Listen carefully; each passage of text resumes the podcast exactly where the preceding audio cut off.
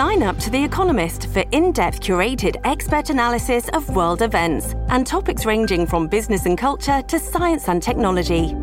You'll get the weekly digital edition, online only articles, curated newsletters on politics, the markets, science, culture, and China, and full access to The Economist Podcast Plus. The Economist is independent journalism for independent thinking. Go to economist.com and get your first month free. This episode is brought to you by La Quinta by Wyndham.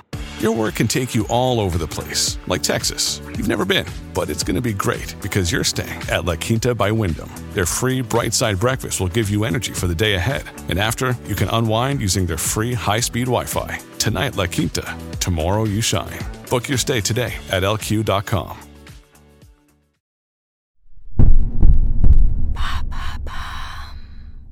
La seconde main va-t-elle dépasser la fast fashion?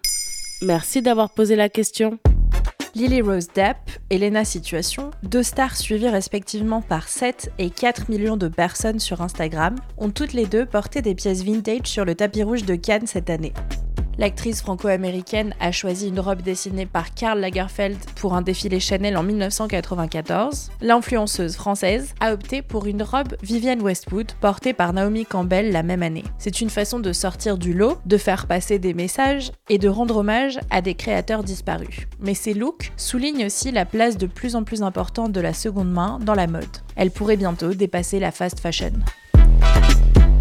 Ah bon, carrément?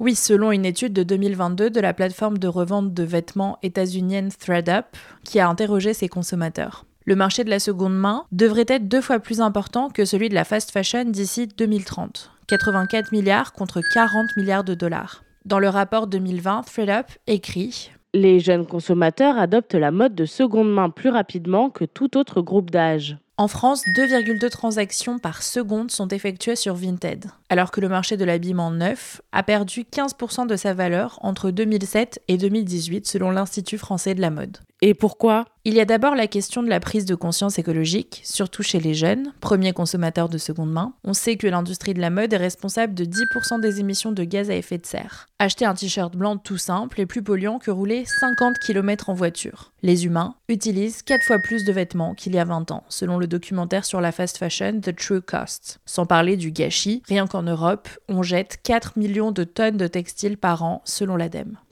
La pandémie du Covid-19 a renforcé l'engouement pour la seconde main, pour des raisons écologiques, mais aussi à cause de la baisse du pouvoir d'achat on constate tout de même un changement sociétal. Par exemple, l'émission de télé-réalité Love Island, longtemps sponsorisée par Pretty Little Thing, l'est désormais par eBay. Malgré le succès de la fast fashion, sa popularité commence à tanguer un peu. Les grandes marques surfent sur cette tendance. Ikea, H&M et Zara ont par exemple inauguré leur service de seconde main depuis trois ans. Est-ce que c'est une bonne nouvelle? Pas vraiment, car ça ne nous incite pas à changer de comportement. Les petits prix de la fast fashion encouragent les achats compulsifs. La seconde main à petit prix peut encourager le même type de dynamique. Par exemple, Shein et Vinted sont les deux plateformes d'achat préférées des jeunes Français de la fast fashion et de la seconde main, qui permettent d'acheter beaucoup et de changer régulièrement de vêtements. En plus, on se dit qu'on peut revendre ses vêtements en ligne, ce qui ne règle pas le problème de la surconsommation. La preuve, c'est que selon ThreadUp, le marché de la fast fashion va continuer de croître et passer de 30 milliards d'euros à 39 en 2028. Le but avec la seconde main, c'est de transitionner vers un mode de consommation plus réfléchi. Il faut rester dans la logique d'une alternative d'économie circulaire à la surconsommation et réfléchir à ce qu'on achète. Il faut aussi se rappeler que les organismes non lucratifs comme Emmaüs et Oxfam vivent de dons et qu'ils ont un rôle social car avec les bénéfices des ventes de seconde main, ils viennent en aide aux plus démunis. Voilà pourquoi la seconde main pourrait dépasser la fast fashion. Maintenant, vous savez, un épisode écrit et réalisé par Antonella Francini. Ce podcast est disponible sur toutes les plateformes audio, et si cet épisode vous a plu, n'hésitez pas à laisser des commentaires ou des étoiles sur vos applis de podcast préférés.